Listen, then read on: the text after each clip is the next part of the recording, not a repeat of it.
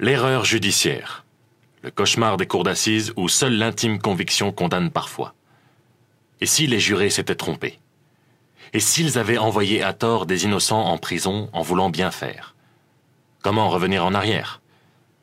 Dès leur condamnation pour meurtre, Kader Azimani et Brahim El Jabri ont clamé leur innocence. La justice a fini par les entendre, mais 9000 jours de prison plus tard. C'est l'histoire à peine croyable des innocents de Lunel que nous vous proposons aujourd'hui dans Parloir, le podcast de Midi Libre sur les grandes affaires criminelles de la région. 20h30 à la cour d'assises du Gard ce jeudi 3 juillet 2014. Silence de plomb. L'instant est historique peut-être pour deux hommes, leurs familles, leurs avocats, et au-delà pour l'institution judiciaire tout entière. Les jurés reviennent dans la salle d'audience et les visages se tendent un peu plus. Messieurs Azimani et El Jabri, la Cour a répondu non à toutes les questions. Vous êtes acquittés. Vous êtes acquittés. Ces trois mots, cela fait 17 ans que les deux hommes dans le box des accusés les attendent.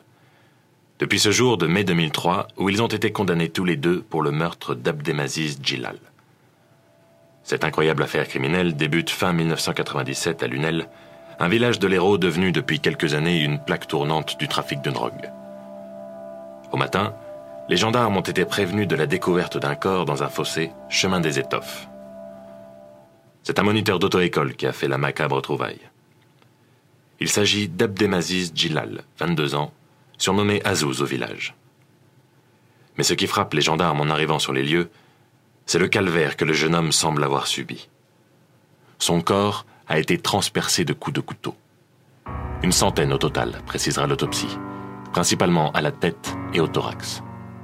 Une boucherie. Azouz, c'est un jeune désœuvré de Lunel. Alors, comme la plupart de ses copains, il s'est lancé dans un petit trafic de cannabis. Oh, pas énorme, bien sûr. Juste pour les copains et pour ceux qui passent sur la placette où il a ses habitudes. Pour se réapprovisionner, il s'est tourné vers les plus gros, et notamment vers Azimani et El Jabri. À 31 et 32 ans, les deux hommes ont mis sur pied un gros trafic avec l'Espagne. Et la veille de la découverte du corps, ils ont justement rendez-vous avec la victime. Coïncidence? Vous vous doutez bien que les gendarmes chargés de l'enquête n'y croient pas une seule seconde. Surtout qu'il y a ce témoin oculaire, un voisin du lieu du crime, qui dit avoir assisté à une violente altercation entre plusieurs hommes. On ne va pas se le cacher, ces messieurs Azimani et El Jabri font des coupables idéaux. Un sentiment qui se renforce quatre mois plus tard lorsque les enquêteurs perquisitionnent leur logement.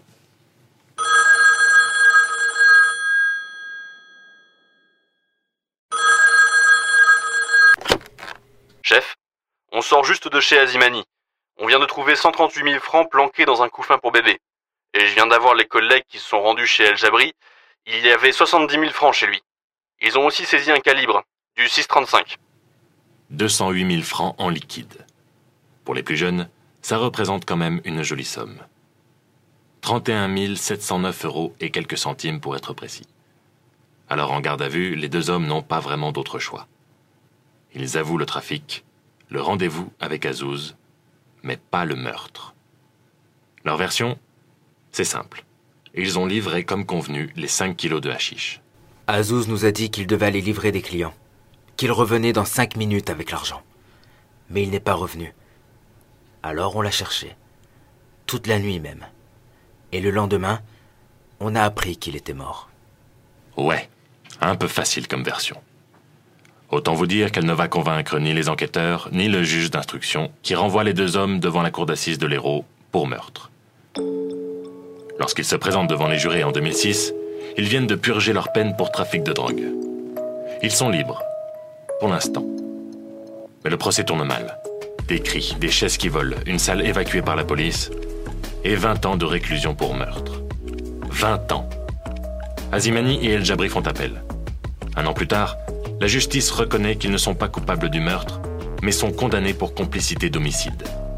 La peine, elle, ne change pas. 20 ans. Maître Darrigat, vous avez défendu avec euh, Maître Abrakievitch, Kader Azimani et Brahim El Jabri. Dans quel état d'esprit sont-ils à l'issue de ce deuxième procès?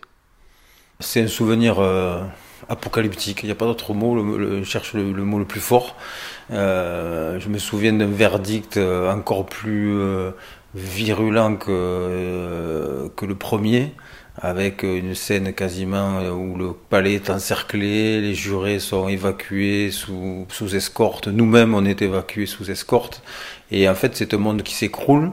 Euh, la cour d'assises a reconnu qu'elle était incapable de les condamner pour le meurtre qui leur été reproché, mais euh, paradoxalement, euh, les déclare complices de ce meurtre, meurtre dont on n'aura jamais les auteurs principaux selon cette version officielle et qui est définitive, puisqu'à l'époque, c'était le deuxième procès et que la seule voie de recours qui restait, c'était la Cour de cassation qui va, quelques mois plus tard, rejeter le pourvoi. Est-ce que vous pensez qu'à ce moment-là, pour eux, cette peine, elle est concrète? Est-ce qu'ils prennent la mesure de ce qui les attend? Ben, À ce moment-là, oui, c'est euh, une peine euh, qui est quasiment définitive, qui est de 20 ans, euh, un parcours carcéral qui est déjà long et qui s'annonce encore très très long, avec des, des, des, condamnés qui restent paradoxalement combatifs, opiniâtres et convaincus de leur innocence et qui ne céderont jamais. Euh, et c'est d'ailleurs euh, cette opiniâtreté euh, qui nous a conduit avec Luka Brakevich à ne jamais les abandonner, bien qu'à ce moment-là, pour être franc, de mon côté, j'étais convaincu que le combat était terminé.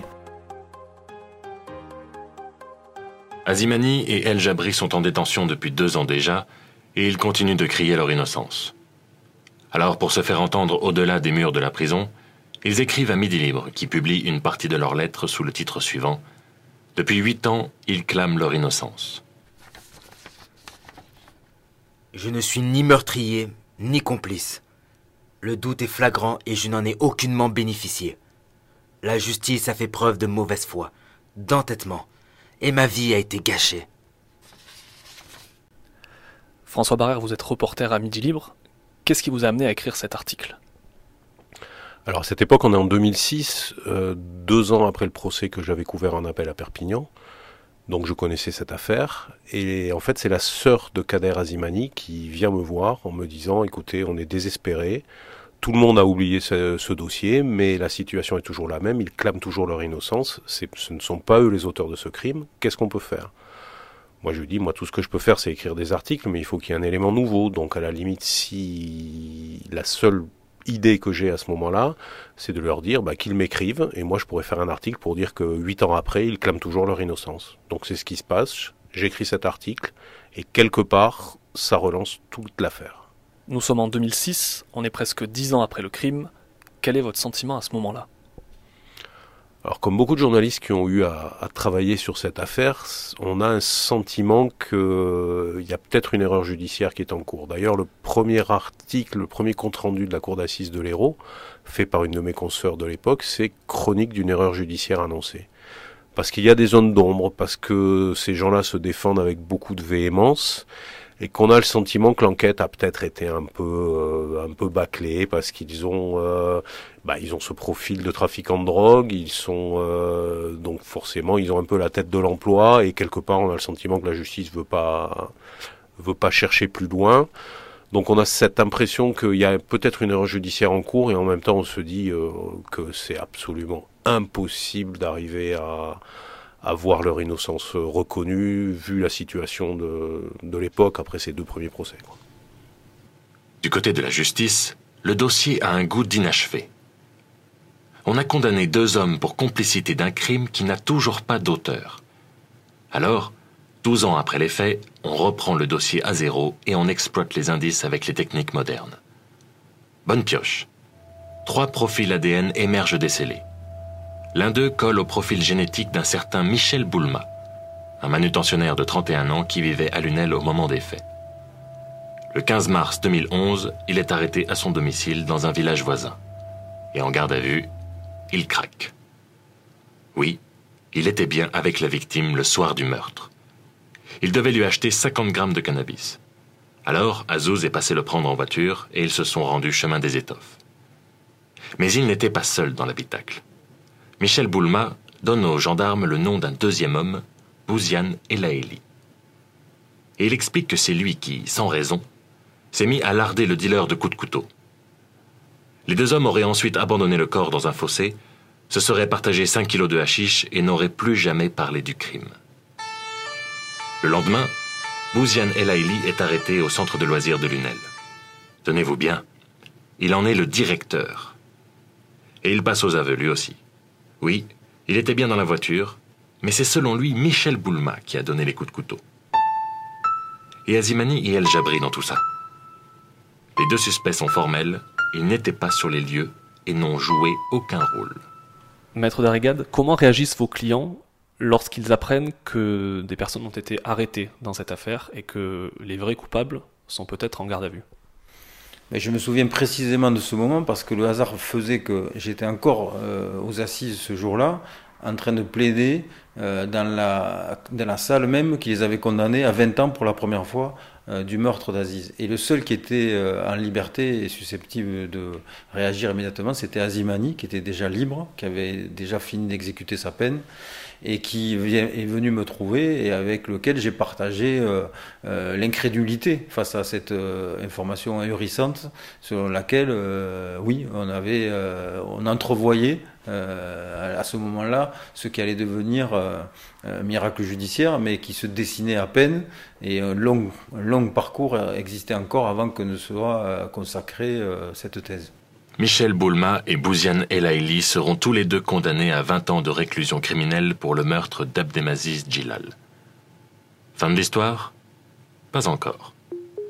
En avril 2013, c'est sous les dorures parisiennes de la cour de révision que Kader Azimani et Brahim El Jabri écoutent leurs avocats retracer le fil de leur incroyable histoire.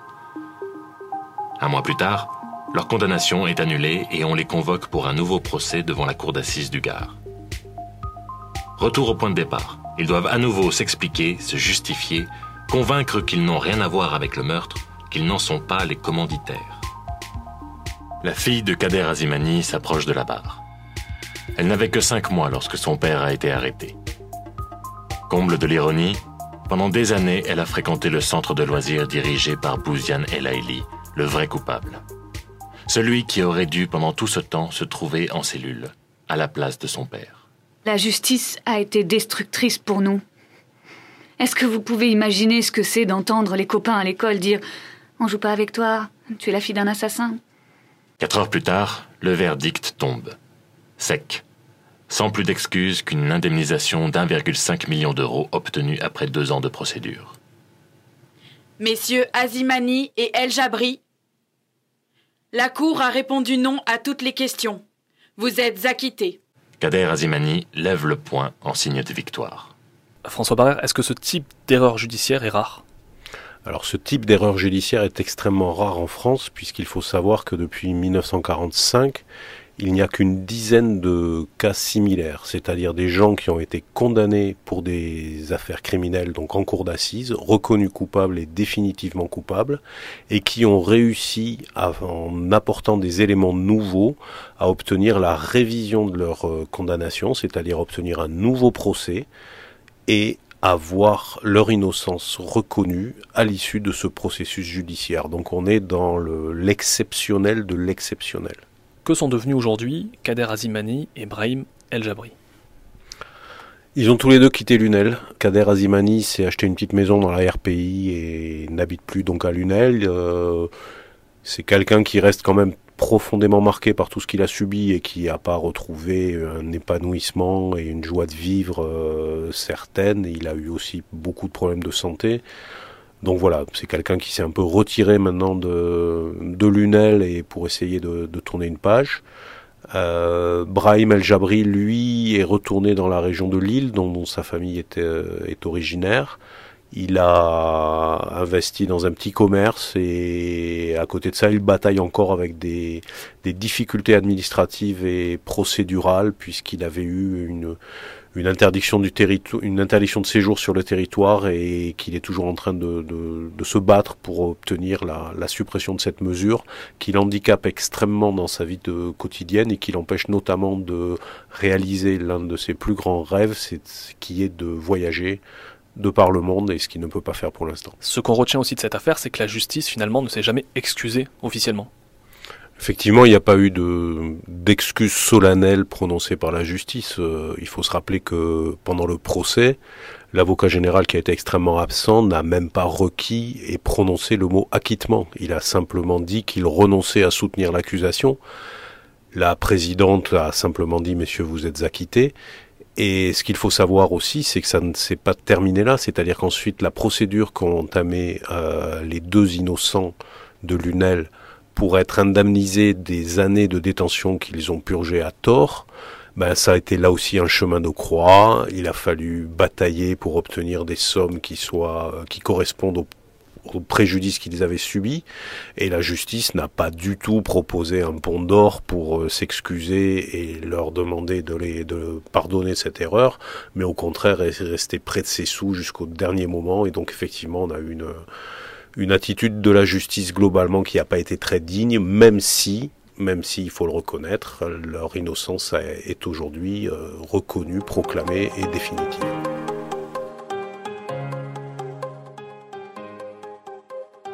Merci d'avoir écouté Parloir, le podcast de Midi Libre sur les grandes affaires criminelles de la région. Retrouvez tous les épisodes sur midilibre.fr.